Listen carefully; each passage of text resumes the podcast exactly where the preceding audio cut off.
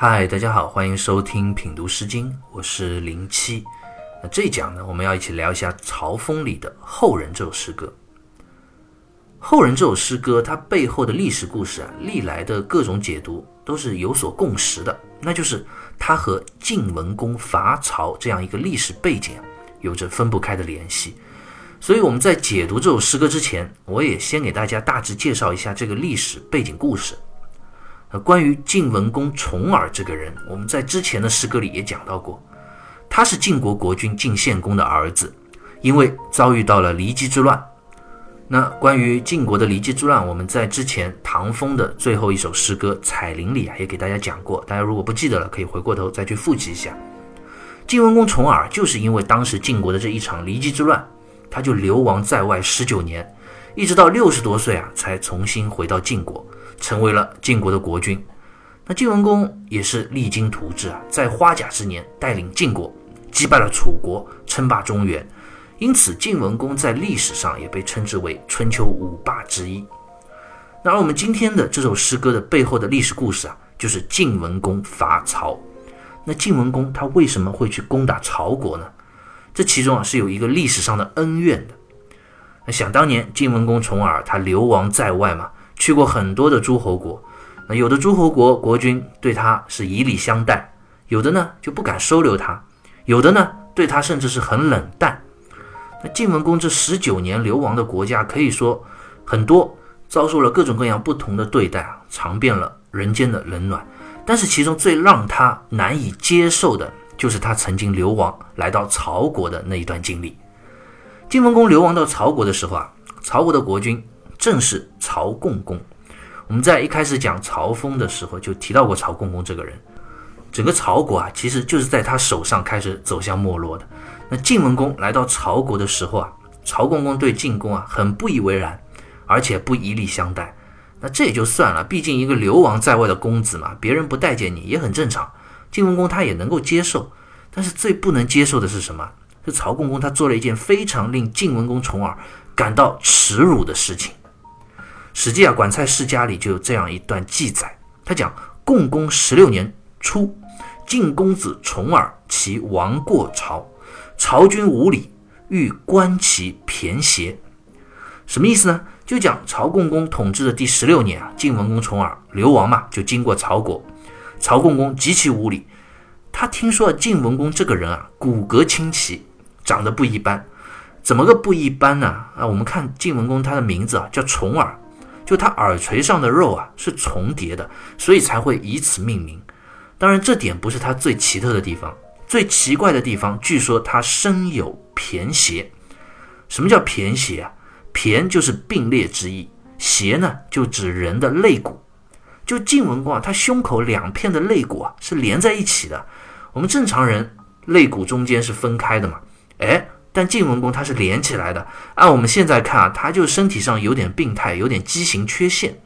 但是古人就觉得很奇怪，曹公公他就特别好奇，他就很想看看晋文公他这肋骨到底是长得什么样的，他怎么就并在一起了呢？那当然，你再怎么样，你也是一个诸侯国的国君，你不能说你想看别人的肋骨，就说哎，你把衣服脱一下，我看一下，对吧？这也太说不过去了。而且你这么要求晋文公，他绝对也是不会答应你的吧？所以曹共公啊，他又特别想看，那怎么办呢？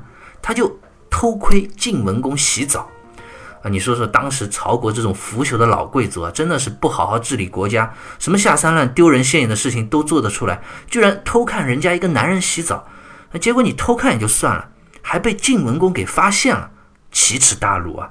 这种事情放在崇尚礼仪的古人眼里，简直就是比死亡还要屈辱百倍的事情。士可杀不可辱嘛。所以晋文公他离开曹国以后啊，这个事情就一直记在心中。那到了后来，晋文公回到晋国，重新当了晋国的国君，立马就攻打曹国了，一雪前耻。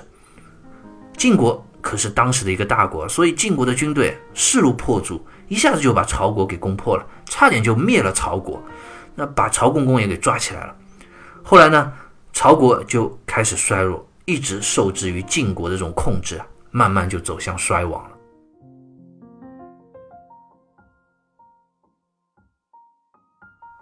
那我们关于曹国后来走向衰亡的故事啊，不用去多讲。我们回过头来再讲晋文公伐曹这件事。虽然大家明眼人都知道晋文公为什么要攻打曹国，为什么要活捉曹共公呢？当然是因为你当时偷窥我洗澡嘛。但是打仗这个事情啊，你要名正言顺，你不能攻打别人国家，理由是放在第一位的，就是说你以前你们国君曹共公偷看我洗澡，是不是？这个说出去也不好听，就太丢人了。所以当时晋文公啊，就另外列了两条攻打曹国的主要理由。《左传》西公二十八年里啊，就有这样的记载，说入朝数之，以其不用西附姬，而成宣者三百人也。就讲晋文公攻打曹国之后，就在斥责曹国的国君，斥责曹共公，说我为什么要攻打你曹国？为什么要抓你曹共公？有两个最主要的原因。第一，你不任用西附姬这个人。西附姬是谁啊？他是当时曹共公手下的一位大臣。那晋文公为什么会提到他呢？其实这背后啊也是有原因的。因为当年晋文公流亡到曹国，曹共公对他是非常无礼的。那这个时候，这位西附姬啊就站出来了，他劝谏曹共公说：“曹共公，你对晋文公啊这位公子啊要礼遇嘛，要对他好一点。”当然，曹共公并没有听从他的劝谏了。但是西附姬这个人他很有远见。他一见到晋文公啊，他就觉得这位公子不一般。虽然现在你落魄流亡在外，但是以后一定能够回到晋国，能够成就一番大事。所以西附姬就和他的妻子两个人私底下对晋文公非常好，热情款待。所以对于西附姬这个人，晋文公从而一直是铭记在心，是有报恩的这种一种心情。因此啊，现在就拿来做借口了，说你曹共公手下有这么一个贤能之士。你不听他的劝谏，你不重用他，这是你昏庸无道。所以我今天啊，晋国就来讨伐你的曹国，以正视听。啊，包括后来晋文公攻陷了曹国之后啊，也明确给晋国的士兵们下了命令，说你们曹国的贵族随便哪个家里你都可以去抄家，但是唯独西附姬的家你不准去打扰，要保护好他的家人。那这是第一个理由。第二个理由，陈宣者三百人也。什么叫乘轩者？轩就是指古人贵族官员乘坐的有帷幕的这种车子。乘轩者三百人也，就讲你曹共公手下有这么好的一个西附姬，这么一个大贤臣，你不用；而其他的那些没有真本事呢，酒囊饭袋，你倒是个个都封官进爵，坐着轩车，这样的人足足有三百人啊！当然，这个三百是一个虚数啊，主要是指。曹共公他昏庸无道，用人不淑嘛，所以《史记·管蔡世家》的最后啊，司马迁也做了一个总结，他就说：“太史公曰：‘余寻曹共公之不用西附姬，乃陈宣者三百人之为德之不见。’就是司马迁也同意晋文公的这种看法，他认为曹共公就是一个昏庸的君主，从他这些行为做派就知道他没什么德性。这个我们当然现在一看也都能看出来，有德性的人。”谁会去偷看别人家洗澡，对不对？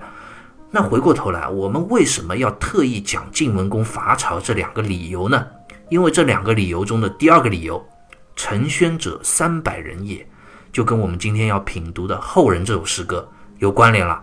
所以接下来我们就一起来品读一下《曹风》里的《后人》一诗。我们先来看《后人》这首诗歌的第一段。彼后人兮，贺歌于对。彼季之子三百赤服。彼后人兮，后人两个字，毛氏里就解释说，后人道路迎送宾客者，什么意思呢？就讲后人其实是当时非常低微的一个官职。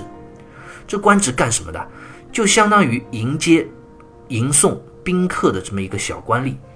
那有别的国家的贵宾来了。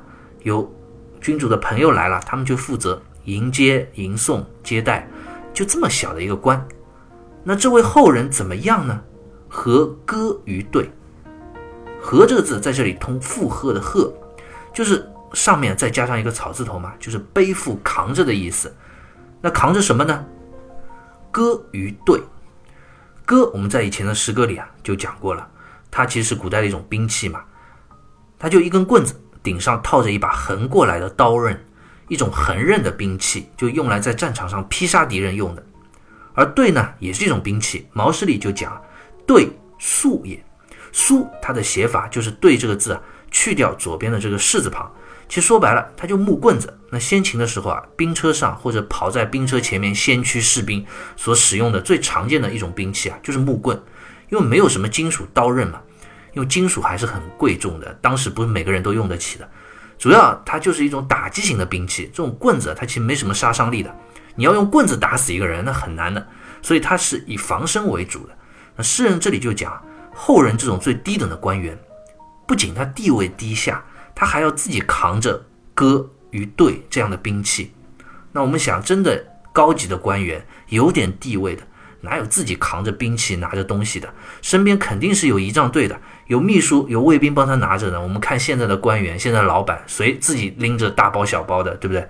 所以由此可见，后人这种官职啊，真的是非常低微的，身边都没有一个可以使唤的人，刀枪棍棒都自己背着扛着。那在接下来的一句啊，“笔记之子，三百赤服。”笔记之子这句很好理解，就是诗人话锋一转。说，你再看看其他另外的那些官员，三百赤服，有那么三百个人啊，都穿着赤服。赤服是什么？就是指赤红色的碧玺围腰。我们在之前《快风素冠》一诗里啊，就讲到过碧玺这种装饰，其实就是古人啊穿在下身裙子前面的一块围腰。这是当时周代贵族服饰中非常重要的一部分，这是可以用来代表他高贵的身份的。当时周天子啊，经常将碧玺和车马一起赏赐给大臣。虽然只是一块围腰、一块布挡在双腿前的，但是却是贵族身份和崇高地位的象征。那这里讲赤服，就指大红色的碧玺。那大红色的碧玺又代表着什么样的身份呢？马瑞辰在《毛氏传简通史》里就解释说：“盖为列国之卿大夫，命于天子者，始服赤服。”意思就讲，在当时能够身穿赤服的，都是至少卿大夫级别的贵族官员，而且这种等级的贵族啊，不是你某个诸侯国国君自己随随便便就可以任命的，是要周天子亲自任命的，可见他的身份地位高贵。而这样穿着赤服的官员有三百，当然这个三百也是虚数啊，不一定真的就是三百个人嘛，主要就是表示数量众多的含义。那好了，我们看啊，诗歌开篇这第一段。诗人其实没有很明显的主旨的表达，只是描写出了这样一个场景：一边呢是地位非常低微、自己扛着兵器的这种小官吏后人，另一边呢则是三百多个身穿赤服的贵族官员，在文学上构建起了一个非常鲜明的对比。另外，这里啊，我们一看到“三百赤服”这一句，就马上可以联想到我们刚刚讲的背景故事了。说到晋文公攻打曹国，斥责曹共公的第二个理由。陈宣者三百人，那这里就联系上了。所以也正是因为这一点啊，后人这首诗歌它的背景故事啊，才得以确定。大家都认为讲的就是当时晋文公伐曹的这么一个故事。那诗人在诗歌的第一段描写后人与贵族之间这种鲜明对比的文学画面，他用意何在呢？诗人到底想通过后人这首诗歌表达一个什么样的主旨呢？关于这些问题啊。我们下一期接着聊，好，下期再会。